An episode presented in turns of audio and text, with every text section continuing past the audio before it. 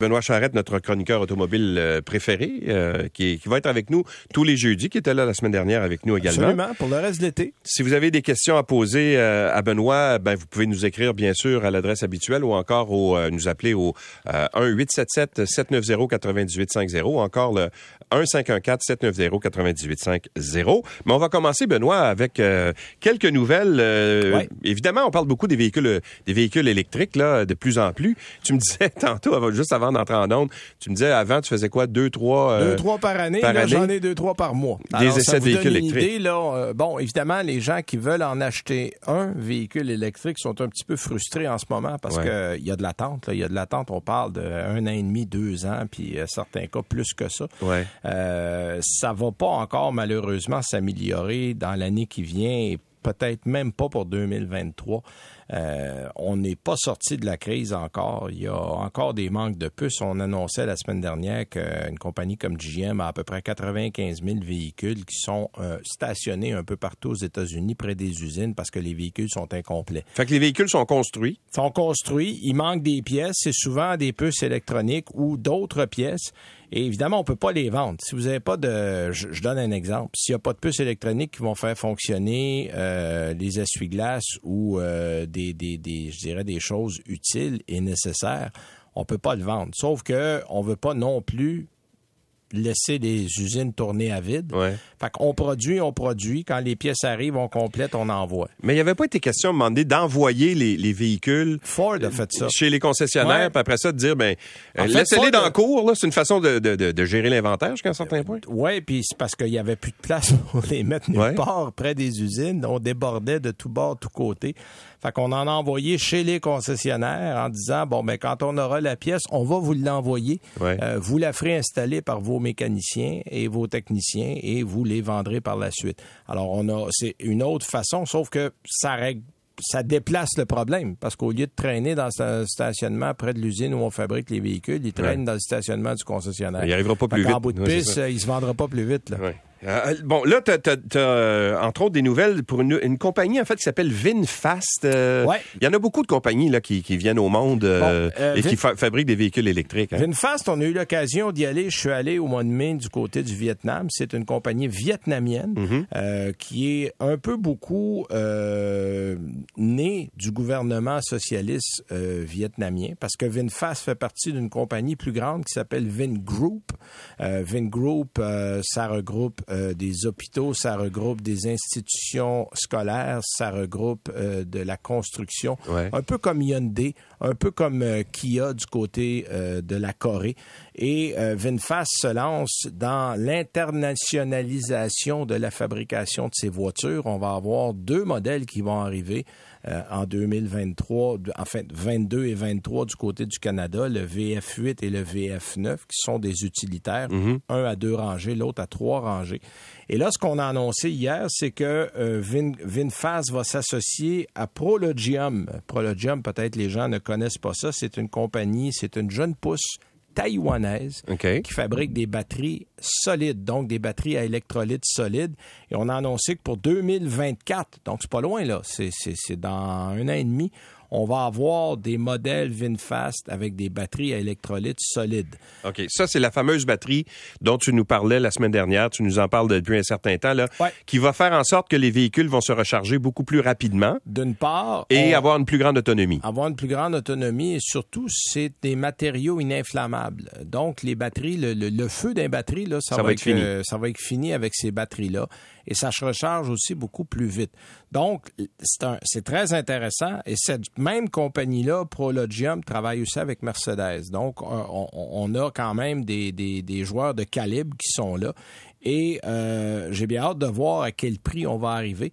Parce que là, pour le moment, VinFast au Canada va louer les batteries dans les véhicules qu'on va vendre. C'est-à-dire qu'il y a un prix pour l'achat du, véhicule, comme le VF8, le modèle qui s'en vient. On va louer les batteries à peu près 40 dollars par mois. Euh, est-ce qu'on va aussi louer ces batteries-là dans les modèles qui vont arriver? On va voir si le modèle d'affaires va fonctionner. Parce que ceux à date qui ont loué des batteries, ça n'a pas été un grand succès. OK. Ben, mais j'allais dire, est-ce que ça ça risque pas de, de, permettre de prolonger la durée de vie du véhicule? Parce que, tu sais, souvent, si la batterie, par exemple, arrive avec une nouvelle technologie, mais tu vas avoir, tu vas pouvoir changer ta batterie. Absolument. Et toujours garder la voiture. Parce que la voiture, en tant que telle, la mécanique, il n'y a pas de grande innovation. Il n'y a pas de grande innovation. C'est juste qu'effectivement, et on dit que les batteries solides perdent moins euh, d'autonomie à long terme. Donc, gardent l'autonomie dont elles ont hérité à la naissance pendant plusieurs années, ce qui est moins le cas avec les batteries lithium-ion mm. où on va perdre un peu d'autonomie au fil des ans. ça va être vendu où, ça? Euh, VinFast, ils vont ouvrir des, concessionnaires? Des VinFast va ouvrir, là pour le moment, il y a une usine au Vietnam euh, qui est, en fait, qui a une capacité de production qui frôle le million de véhicules par année. Là, pour le moment, on en produit 250 000, donc on est loin d'avoir le, le, le, plein euh, potentiel de l'usine qui est en fonction. On a annoncé l'ouverture d'une usine du côté de la Caroline du Nord qui va se faire probablement d'ici 2024-25 où on va produire aussi à peu près la même quantité de véhicules et on regarde du côté de l'Allemagne pour une usine pour l'Europe. Donc, VinFast est vendu depuis 2017 au Vietnam et dans certains pays proches euh, avec des plus petits modèles. On, on a vu d'ailleurs un modèle, la VF35, là, qui est un modèle qui ressemble un peu à une Chevrolet Bolt quand on est allé du côté du Vietnam. Et ces modèles-là euh, commencent tranquillement à faire leur percée parce qu'il faut dire que le pouvoir d'achat vietnamien n'est pas du tout le même que chez hmm. nous. Euh, c'est un pays qui est beaucoup moins riche, donc on peut pas vendre des véhicules à, à, très haut prix parce que ça, ça marchera juste pas. Essayé, toi, ces véhicules-là? Absolument, on les a roulés là-bas brièvement, faut le dire, parce que c'était des modèles de pré-production. Mais euh, c'est dessiné par Pininfarina, euh, qui est euh, très, très réputé. Et l'usine est ultra moderne. On a acheté tout ce qu'il y a de meilleur sur la planète et la, la, la, je dirais, la construction est extrêmement solide. il s'agira de voir maintenant si le modèle d'affaires va accrocher. on va bâtir des concessions. On va, ça, va se faire dans les, mois et les, années qui viennent. On en a déjà quatre de planifiés pour le Québec. OK, mais on invite les gens à nous appeler s'ils euh, ont des questions à te poser. Je donne les numéros de téléphone 514-790-9850 ou encore le 1-877-790-9850. Juste avant de passer aux appels, euh, tu me parlais aussi de Honda et de Sony qui vont euh, se mettre ensemble pour construire des véhicules électriques aussi. Voilà. En fait, c'était une rumeur qui circulait depuis déjà un certain temps et là, ça a été officialisé. En fait, c'est en mars dernier que Sony et Honda ont confirmé qu'ils allaient créer ensemble une co-entreprise pour commercialiser des véhicules électriques qui est inspirée de deux prototypes qu'on avait fait du côté euh, de Sony, entre autres. Ce qu'on sait maintenant, c'est que la co-entreprise en question euh, va exister. Euh, donc, on va, en fait, c'est une division de Honda euh, à part, parce qu'on le sait, Honda a déjà une entente avec GM pour les mhm. fameuses piles Ultium. Ben, il y aura une autre division qui va s'appeler Sony Honda. ça dit très bien ce que c'est. Et euh, évidemment, vous vous doutez bien que toute l'électronique va venir de chez Sony. C'est ça que j'allais dire. On ne sait pas si le véhicule va être bon, mais il va avoir un beau du bon système de son. non, euh, Sony, en fait, Sony, un peu comme Apple, un peu comme Google, euh, on voit l'avenir euh, automobile comme euh, une mine d'or. soyons honnêtes, parce qu'on regarde en ce moment qu'est-ce qui domine les systèmes d'infodivertissement dans les véhicules? C'est les Apple CarPlay, les Android Auto. Et on commence à intégrer même des systèmes. On a Alexa ou l'équivalent d'Alexa dans les voitures maintenant. On a des systèmes intégrés. Moi, je roulais la semaine dernière, j'avais un essai de Porsche et euh, on a le système Apple CarPlay intégré, c'est-à-dire que si vous êtes abonné déjà à Apple, vous pouvez mettre toute la musique que vous allez chercher sur les, systèmes euh, audio maison mhm. dans l'auto. Donc, euh, je vais écouter, je ne sais pas, moi, Charles Aznavour, boum, boum, boum, même si je ne l'ai pas dans mon téléphone. Apple est là et je peux aller chercher toute la musique que je veux. Et de plus en plus, on voit des véhicules avec Apple CarPlay sans branchement. Là. Parce que c'est tout à d'avoir le maudit fil qui, euh, qu'on est obligé. On a déjà le, moi, j'ai un chargeur dans ma voiture là, à induction, mais je suis obligé de brancher le fil dans le téléphone pour avoir le Apple CarPlay. Et ça, ça va je dirais là, euh, des, compagnies comme Kia maintenant, euh, qui sont quand même des voitures abordables, incluent le sans-fil euh, à peu près dans tous les modèles. Donc, ça va se démocratiser parce qu'effectivement, puis là, bon, en plus, tu avais les prises USB-C, là, tu as les prises USB-A. Moi, j'avais pas de petit connecteur. Là, il y a des voitures, les, les modèles plus récents, c'est la plus récente prise USB que tu as. Là, tu avec ton fil USB. Il marche pas. Ah, il marche pas, c'est le A. Alors, il a fallu que je me jette un A, j'en avais pas. Mais, mais l'idéal, effectivement, c'est de le faire sans fil. Et tu as une recharge aussi sans fil. Donc, tu peux, le, ton téléphone... continuer de se brancher mais tu es connecté avec le véhicule, ça se fait sans fil, donc ça, c'est intéressant. Bon. Euh, bon, on va prendre, est-ce qu'on a des, euh, des appels? Est-ce qu'on peut aller au téléphone immédiatement? On va commencer avec Danny. Bonjour, Danny. Euh, David. Euh, David. Allez-y, David. Euh, une question pour Benoît. Exactement, oui. Dans le fond, j'ai un Kia Stinger 2018. J'ai été deux, dans le fond, avec rouge. J'arrive 100 000 km et j'ai une job de break à faire et je suis dû pour un set de tailleurs d'été à la fin de l'été et pour un tailleur d'hiver pour commencer l'hiver. Fait que j'ai quand même un certain montant à mettre et je dirais que, tu sais, comme beaucoup de monde, mon objectif ultime, ça serait d'avoir un électrique, mais vu que j'ai un 3 ans d'attente, euh, est-ce que je suis d'aller me chercher un petit véhicule intermédiaire en attendant ou en attendant que, ou j'investis euh, un 3-4 000 sur mon véhicule actuel? Moi, je vous dirais qu'en ce moment, euh, étant donné le prix élevé des véhicules d'occasion, je conseille toujours aux gens, vous êtes mieux d'investir dans le véhicule que vous avez euh, de le faire patienter un peu, de prendre une commande pour le véhicule qui vous intéresse, parce qu'il y a souvent ça, un an et demi, deux ans d'attente, et euh, de le garder. Parce que ce que vous me dites, finalement, c'est mineur. Là. C'est deux jeux de pneus puis des freins. Euh, c'est pas un problème. C'est l'entretien normal, en voilà. C'est pas un problème mécanique grave. Vous n'avez pas une transmission à changer. donc, moi, je vous dirais, non, investissez dans les pneus, puis vos freins. Gardez-les encore deux ans. De toute façon, 100 000 km pour un Stinger en bon état, c'est pas un problème. Vous êtes encore capable de faire deux bonnes années avec ça. Et euh, patienter pour attendre le véhicule qui vous intéresse euh, comme électrique, mais prenez une commande rapidement parce que c'est à peu près ça le temps d'attente. On est dans les on est dans les deux ans. Qu'est-ce qui David, qu'est-ce qui vous intéresse comme véhicule électrique? C'est ça, c'est ça l'affaire, c'est que je suis intéressé soit au euh, euh Ioniq 5 ou le EV6, euh, soit Hyundai ou Kia, mais euh, ils prennent plus de commandes, ils prennent votre nom, puis on va vous rappeler quand que peut-être on va avoir un espoir de vous en livrer. Oui, c'est parce que le problème qu'on a en ce moment, c'est que les, les, je dirais, ce qui est, ce qui est accordé au Canada euh, comme nombre de véhicules, on a arrêté chez certains de prendre des commandes pour parce que simplement on dépasse les deux ans. Et là, on veut pas prendre des commandes plus loin que ça parce que là, rendu à trois ans, c'est parce que le modèle risque de changer d'ici ce temps-là. On risque de, de soit d'améliorer la technologie, de changer le style visuel du modèle. Et euh, des compagnies veulent pas se mettre euh, de, de, pression pour de l'aussi long terme. Euh, donc, je vous dirais appelez quelques concessionnaires ou euh, regardez s'il n'y a pas d'autres modèles qui vous intéressent. Mais euh, à moins, écoutez, à moins que ça dure quatre ans, mais là, je, ne veux pas me lancer là-dedans. Mais euh, pour un, deux ans, là, moi, je garderai le véhicule que j'ai. C'est, en ce moment, c'est la meilleure solution. Surtout que le Stinger, c'est un, véhicule intéressant. C'est un bon véhicule qui qui revient pas d'ailleurs. Alors, vous allez avoir un modèle déjà qui va qui va être intéressant pour les, les achats d'occasion.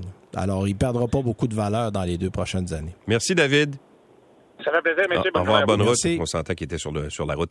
Il est 9h22 minutes. Je vous rappelle qu'on est avec Benoît Charrette, euh, notre chroniqueur automobile préféré. On va prendre vos appels dans quelques instants. Euh, 670 9, euh, en fait 514 790 pardon 9850 le 5 le, ou le 1877 790 9850. Voilà. Mais juste avant Esther, il y a un point de presse actuellement qui est en cours de la santé publique et du ministre euh, Christian Dubé sur la COVID. On fait le point en ce moment sur la septième vague. Alors qu'en est-il? Qu'est-ce qu'ils ont dit jusqu'à maintenant? D'abord, pas de nouvelles mesures, pas d'obligation de nouvelles mesures. Alors, il dit que le gouvernement va élaborer ce qu'on a, appelé un arbre décisionnel pour permettre aux Québécois de déterminer quand aller chercher une dose de rappel et s'assurer que ça devient une habitude. Il dit aussi que la situation reste sous contrôle pour le moment, mais qu'il faut rester vigilant.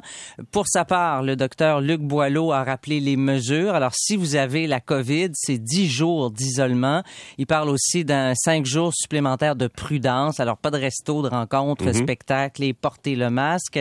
Une autre dose euh, serait une bonne chose en ce moment pour les 60 ans plus qui ont reçu une dose de rappel, par exemple, entre décembre et février. Là, il rappelle qu'après six mois, euh, l'immunité euh, descend dramatiquement.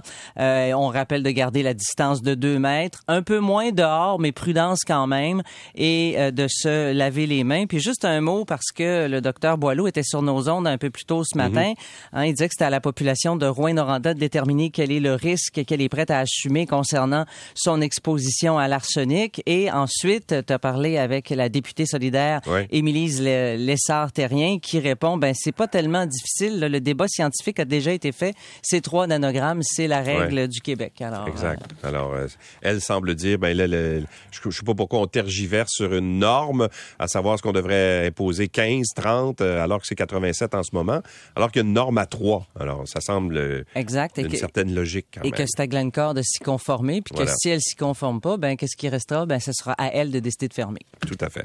Merci Esther. Bon, alors euh, Benoît, juste avant de prendre le prochain appel, tu me disais tout à l'heure euh, que euh, juste avant de, revenir en ondes, Volkswagen est en train de se lancer dans le ou est tenté de se lancer dans le marché des camionnettes, des pick-up. Bon, en fait, le camion à Maroc, parce que c'est le modèle dont on parle, existe déjà depuis 2010, fabriqué en Argentine, mais vendu uniquement en Amérique du Sud. Là, on a une nouvelle, nouvelle version qui est sortie, qui, en fait, qui va sortir, euh, qui va être en Australie, qui va être en Europe, qui va être en Amérique du Sud aussi, qui est basé sur un pick-up Ranger chez Ford. Ah oui? Ah oui, oui, on s'est basé là-dessus. Bon, on a des mécaniques Volkswagen, on a une finition Volkswagen, mais la plateforme comme telle, c'est une plateforme de chez Ford. Et là, on se demande, avec la popularité grandissante de ces modèles-là en Amérique du Nord, ça serait peut-être un moment bien choisi pour Volkswagen de se lancer dans la course, parce que là, on n'avait plus personne jusqu'à il y a quelques années et c'est GM qui est revenu avec le Colorado Canyon, le, couple qui a, très bien fait dans cette catégorie-là. Il y avait le, fameux Tacoma de Toyota. On avait, on avait gardé le Tacoma, on avait gardé le Frontier chez Nissan aussi. Et on a euh, refait le Frontier euh, l'an dernier. Euh, ça va très bien. Le Ranger fonctionne très bien. Et là, il y a même le Maverick qui est encore plus petit, en fait, mm-hmm. qui nous rappelle les anciens petits camions compacts qu'on avait dans les années 80-90. Et on a trouvé un marché pour ça. Alors là, on fait quoi? Est-ce qu'on le ramène là, à Maroc? Est-ce qu'on le laisse? Euh, évidemment, c'est Volkswagen qui, ultimement, va prendre la décision. Les problèmes qu'on a souvent avec ces modèles-là, c'est que c'est vendu dans des marchés comme l'Europe où les véhicules sont plus chers. Et on a toujours la crainte du côté de Volkswagen d'amener ça ici parce que c'est des modèles qui généralement coûtent un peu plus cher que la moyenne et on se dit, et on se dit si c'est trop cher, on n'en vendra pas assez et ça sera pas rentable. Mais là, bon, la balle est dans le camp de Volkswagen. Le modèle est fabriqué, va exister, euh, puis il est en Amérique du Sud, qui est à côté de chez nous. Mm. Alors, ça serait pas compliqué de l'amener. Alors, il faudra voir si on va se décider à l'amener chez nous ou pas. Est-ce qu'il il, va y avoir euh, des véhicules électriques dans cette euh, gamme de véhicules-là? Parce que, bon, là, Ford, avec le F-150 électrique, commence à tâter ça, là, mais dans les plus petits... Pour le moment, on est allé dans les modèles populaires parce que là, on veut tâter le terrain. Parce qu'on le sait, c'est des modèles qui se vendent surtout beaucoup en grande quantité aux États-Unis. Euh, donc, quand Ford a annoncé le Lightning, rapidement, GM a annoncé le Silverado du côté de Chevrolet et on a euh, même pas longtemps après, annoncé le RAM du côté de chez Stellantis. Euh, on a déjà le Rivian. On va avoir le Cybertruck un jour, parce mhm. qu'on l'annonce. Ben on, oui, on le décale de six mois depuis 2019, mais, mais probablement, on, a, on a des photos qui se promènent sur Internet, là, qui sont en train de tester le véhicule et tout ça. Bon, selon ce que Elon Musk a dit, ça a été beaucoup plus compliqué à fabriquer qu'on le croyait au début. Euh, on est prêt à le croire. Euh, éventuellement, ce modèle-là va arriver. Puis euh, des compagnies comme Bollinger aussi aux États-Unis qui vont arriver avec des modèles à plus petite quantité. Mais on commence avec, je dirais, les grands formats qui sont plus populaires. À partir de la popularité qu'on verra de ces modèles-là, probablement qu'on va dire, OK, est-ce qu'on descend d'un cran, puis on va dans les modèles intermédiaires? Mm. Euh, probablement, parce que veut, veut pas, avec les objectifs qu'on a fixés d'ici 2035, il va falloir qu'on électrifie à peu près tout ce qui ben bouge.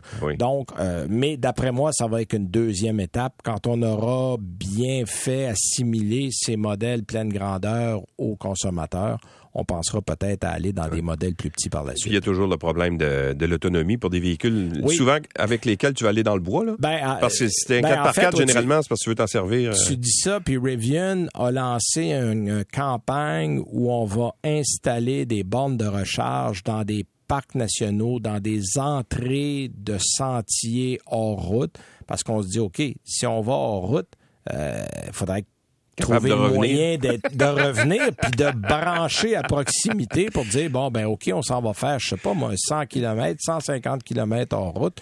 Ben il faut être capable à proximité d'être capable de recharger. On est en train de voir à ça. Puis l'autre l'autre questionnement beaucoup des propriétaires ou de ceux qui possèdent des véhicules à essence, c'est de dire, moi, je remorque beaucoup. Et on le sait, le remorquage, on l'a testé avec à peu près 5000 livres, on perd la moitié de son autonomie. C'est-à-dire que le euh, Lightning, c'était quoi l'autonomie? L'autonomie? de base avec le, petit euh, moteur électrique, c'est 370 km. coupe en deux, c'est ça que tu vas avoir.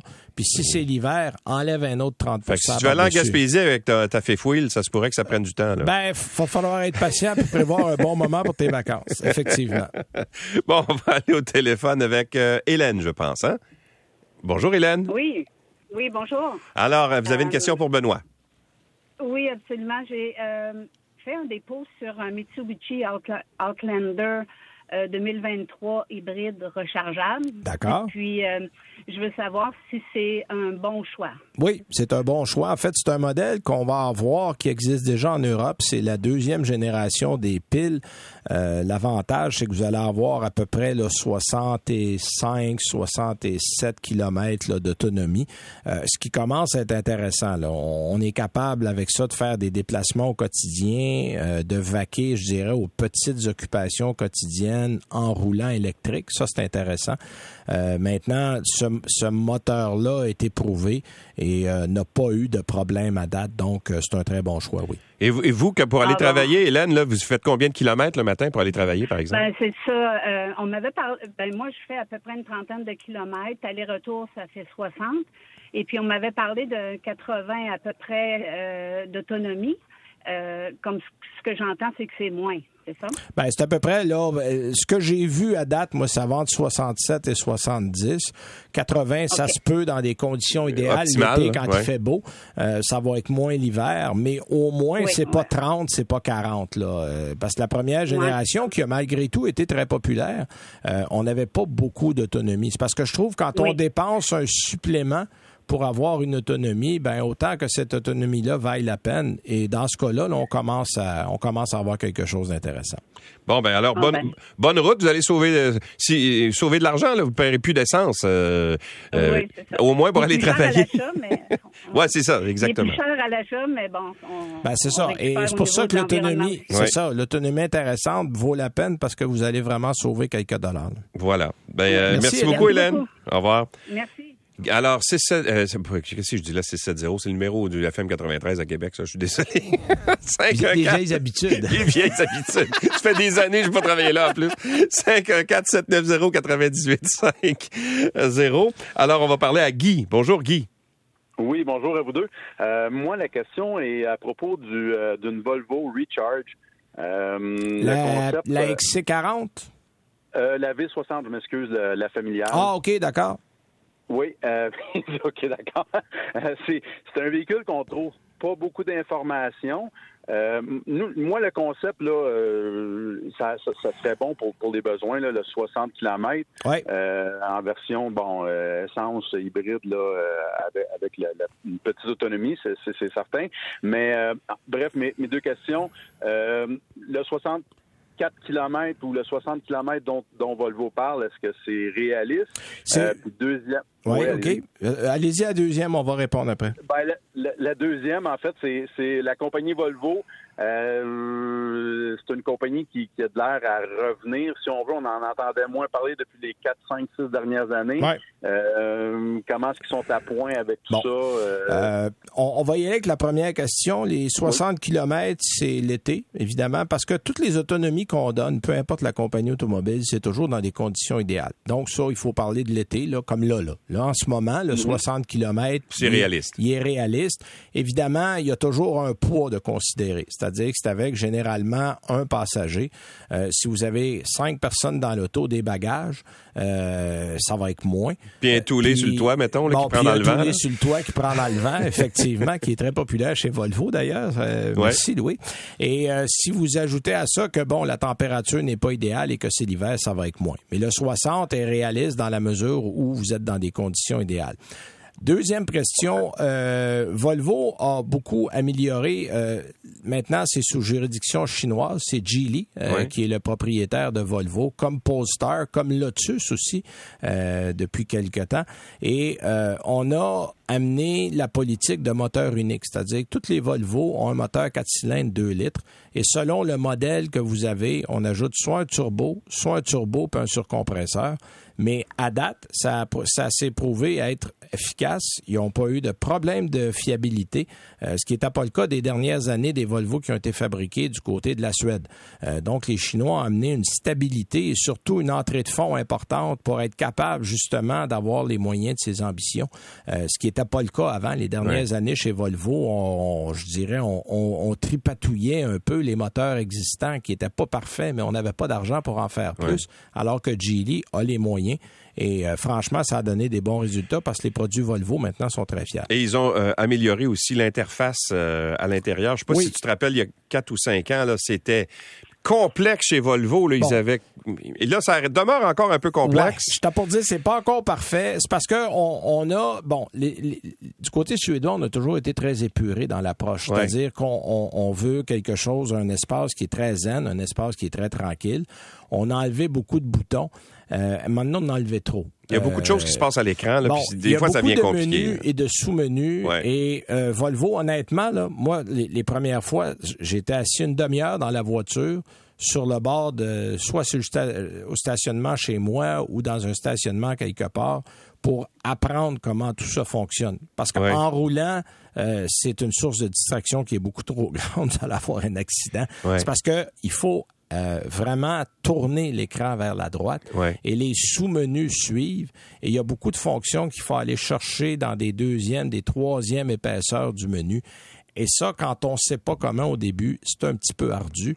Euh, il y a des choses qui ont euh, qui fonctionnent bien qu'on devrait laisser. Un bouton pour le volume de la radio, pour changer les stations, un bouton pour chauffer ou climatiser. Là, ça, ça reste. On est à 100% Si c'est pas ça, on n'est plus à 100% on régresse. Alors, il y a des choses qu'on laisse. Il y a des compagnies qui ont compris. Une compagnie comme Lexus a fini par se débarrasser de la Moses de tablette qu'il y avait, euh, dont tout le monde sacrait après pour mm. ramener des boutons et ça va beaucoup mieux depuis ce temps-là. Alors, il y aura peut-être un ajustement à faire du côté de chez Volvo de ce côté-là. Alors, Guy, est-ce qu'on vous a découragé ou encouragé? je vais me rendre chez le concessionnaire, puis on va, on va voir. Euh, pour, ce qui est, pour ce qui est de l'auto, c'est un bon choix, Guy. Oui, oui, la fiabilité, c'est une, une, très, bonne, très bonne voiture. Un petit défaut, parce que j'ai une amie qui en a, qui en a une, euh, une amie très proche, et le problème qu'elle a avec le XC60, entre autres, c'est que quand tu arrêtes à, la lumière, le moteur euh, s'arrête, comme la plupart des voitures maintenant. stop, le fameux euh, arrêt démarrage. Là. Exact. Puis quand il fait chaud, l'air climatisé arrête. Donc, tu n'as plus d'air climatisé, il fait chaud dans le char. Ah oui, il y a en fait, et probablement en mode éco.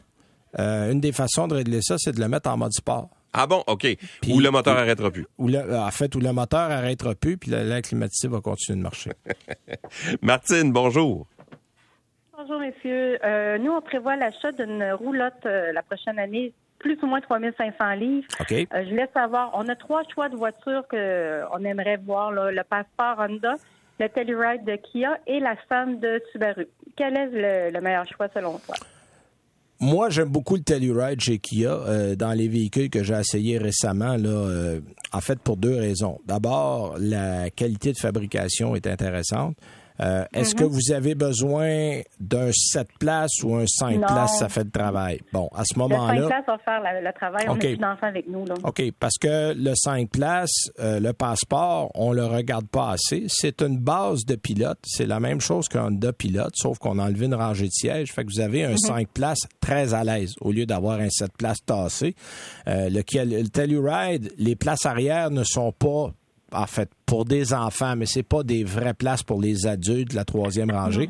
Mais je trouve que qualité-prix équipement, le Telluride en offre plus pour son argent. Il est beau à part ça. Il est beau. Vous avez une meilleure garantie que la moyenne de l'industrie. Vous êtes à 5 ans, alors que vous êtes à 3 ans pour la moyenne de l'industrie. Moi, dans les trois, ça serait mon premier choix, puis j'irais avec le passeport en deuxième. Parce que Kia, dans le temps, c'était pas super. Tu sais, Honda, ça a toujours été du Honda. Kia, oui, mais euh, Kia ont fait des grands pas en avant avec les produits qu'on vend. Euh, on est extrêmement agressif du côté des Coréens sur le marché. On amène beaucoup d'innovation et on amène aussi beaucoup d'équipements de série. Donc, vous n'avez pas à payer pour grand-chose. C'est vrai qu'il y a des options, mais je vous dirais que même les modèles de base vont avoir l'essentiel de ce qu'on a besoin dans un véhicule sans qu'on ait à débourser plus. Euh, donc, moi, je trouve que ça, c'est un avantage intéressant. La garantie de base est meilleure aussi. Cela dit, le passeport est un très bon véhicule, mais euh, j'irai du côté euh, quand même du Telluride en premier. Ça ben, répond. Merci. Merci. Merci, Martine. Merci, Martine. Au revoir. Yannick, bonjour. Bonjour. Allez-y. Après, plus d'un an d'attente, je vais demain commander mon ID4 de Volkswagen. OK. Et je, me, je voulais avoir plus d'autonomie que la Hyundai euh, de ma femme, la Yannick. Ouais. Ceci dit, euh, bon, c'est un VUS avec toutes les histoires qu'on attend sur les euh, autonomies de batterie. C'est un véhicule qui est somme toute européen. Est-ce que c'est encore un bon choix adapté pour les conditions au Québec? Bon, est-ce que vous avez pris le modèle 4 roues motrices? Oui. en ah, fait, je vais choisir demain, mais je vais prendre le modèle de... Prenez le modèle 4 roues motrices parce que en modèle 2 roues motrices, c'est une propulsion. Oh. Euh, une propulsion l'hiver, mais bon, les gens vont dire mettez des bons pneus. Oui mais ça reste qu'une propulsion l'hiver, c'est la moins bonne solution. Une traction l'hiver avec des bons pneus d'hiver, ça fait très bien le travail. Euh, c'est sûr que c'est un petit peu moins pire parce que un modèle avec euh, moteur à combustion interne, le poids est à l'avant parce que le moteur est à l'avant. Donc la traction, ben, vous avez du poids sur les roues alors qu'en arrière, vous n'avez pas beaucoup. C'est moins pire avec un moteur électrique parce que votre batterie est sur le véhicule. Donc, le poids est assez également réparti. Mais euh, il y a deux avantages. Le 4 roues motrices, d'abord, tient mieux l'hiver et vous allez avoir une meilleure puissance. Le modèle à roue motrice arrière est un petit peu maigre en termes de puissance dans le ID4. Moi, j'ai eu l'occasion de rouler les deux.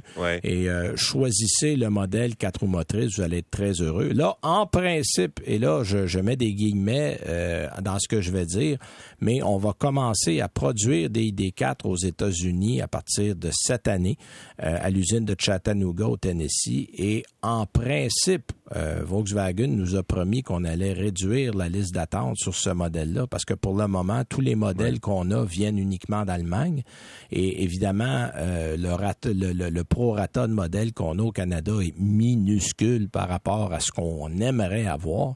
Et on dit qu'en fabriquant aux États-Unis, on va répondre plus rapidement aux attentes ici. Alors, j'ai bien hâte de voir si ça va se réaliser. C'est un beau véhicule, par exemple. C'est, oui, C'est un beau véhicule, ça va bien. C'est du Volkswagen. Donc, à l'intérieur, les gens qui connaissent le produit ne seront pas dépaysés. Euh, et bon, évidemment, euh, l'espace est bon. Euh, puis l'avantage des modèles électriques, c'est on a des planchers plats. Donc, il n'y a pas, il a pas de, il a pas, de, colonne centrale. Il n'y a pas de bosse dans le milieu du véhicule et on maximise l'espace intérieur. Donc, dans un format qui est pas énorme si on le regarde de l'extérieur, on a beaucoup plus d'espace mm. à l'intérieur. Donc ça, c'est intéressant. Fait c'est un bon choix, mais moi, je vous conseille de prendre le modèle 4 roues motrices. Ça répond à votre question, Nick? Merci, Yannick. merci beaucoup. oui. Merci. Bye euh, Vais-je avoir des surprises avec l'autonomie de la batterie euh, dans des conditions extrêmes? Euh, bon, évidemment, il faut vous attendre. L'hiver, là, c'est 30 à 40% de moins. Euh, donc, les 400, je pense c'est 440, si ma mémoire est bonne, là, ou autour de 400 et des poussières. Euh, ça, vous allez avoir ça l'été. L'hiver, là, les tests que j'ai faits, d'ailleurs, l'annuel de l'automobile, on a un grand test et j'ai tous les chiffres que je vais dévoiler. on a fait un test en février avec les modèles et l'autonomie réelle l'hiver. Donc, je vous conseille d'aller voir ça. Alors, si tu parles de 440 moins 30% ça fait 320. Ouais, 300, là. Parler de 300, 315, ça, ça serait l'hiver, ça. Merci beaucoup, Yannick. Merci à vous. Au revoir. Merci. On va aller à la pause euh, tout de suite. Euh, après, on va continuer avec les appels euh, dans le 514-790-9850. On continue après ceci. Alors, il nous reste quelques minutes pour prendre vos appels. On va aller avec Diane. Bonjour, Diane. Oui, bonjour. Euh, j'aurais aimé connaître euh, la différence entre la Bolt EV et la EUV et s'il y en a une préférable à l'autre.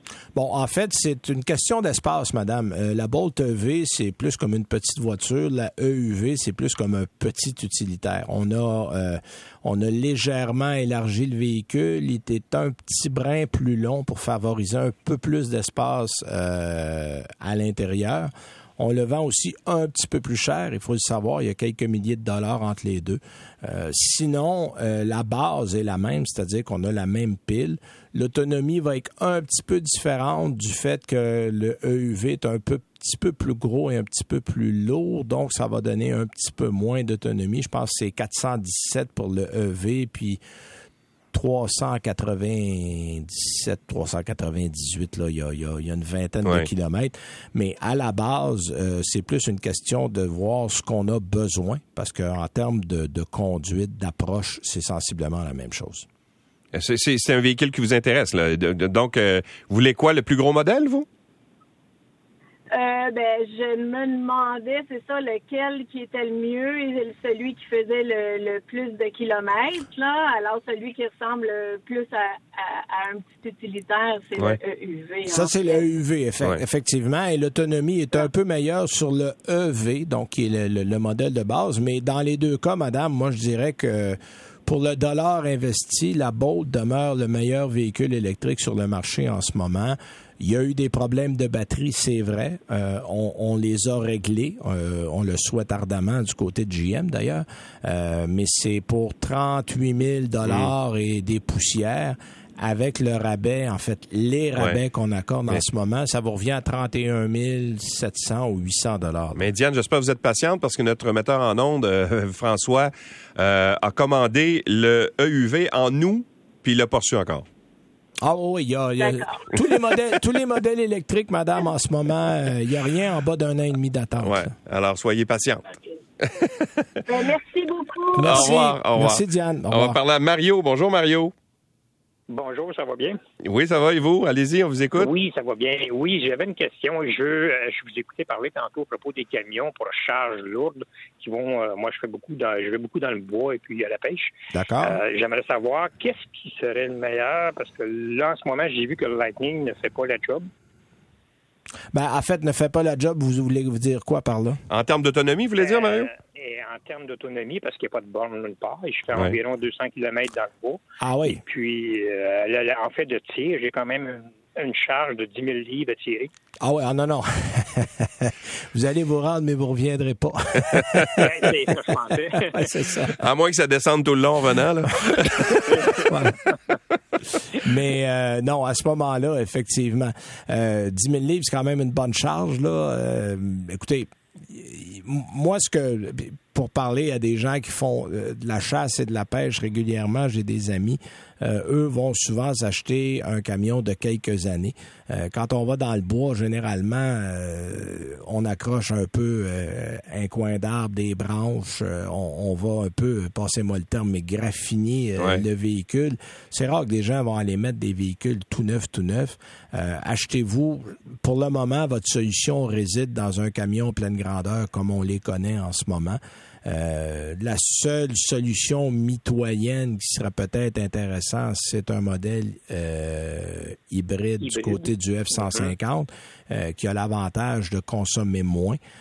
que j'ai essayé, qui va très, très bien. Sauf qu'à 10 000 livres, à un moment donné, même ben, un F-150 hybride, ça va consommer. Là. Oui, oui, ça va. Exactement. Avec 10 000 livres, tout va consommer, puis ça vous prend un pleine grandeur parce que dans les modèles intermédiaires, il n'y a personne qui tire 10 000 livres.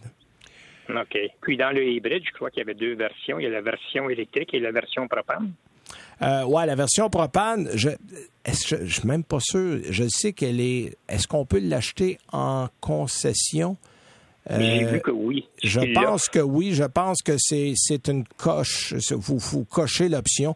C'est sûr que le propane est beaucoup plus économique que l'essence et ça fonctionne mhm. très bien. Moi, j'ai eu l'occasion de l'essayer sur deux camions et euh, il y a plusieurs compagnies de propane qui vont même faire la conversion. C'est à peu près les derniers les derniers chiffres que j'ai eus, c'était à peu près 1500 dollars pour faire une conversion au propane et on gardait quand même le réservoir à essence parce qu'il n'y a pas toujours du propane partout. Donc, OK, donc tu peux fonctionner oui, euh, on peut fonctionner avec les deux. C'est-à-dire qu'on peut remplir au propane et si on trouve pas de, de moteur, de, de, de, de, fournisseur de propane, on peut le faire ah à, essence. Ah, je savais pas. OK, je pensais que c'était...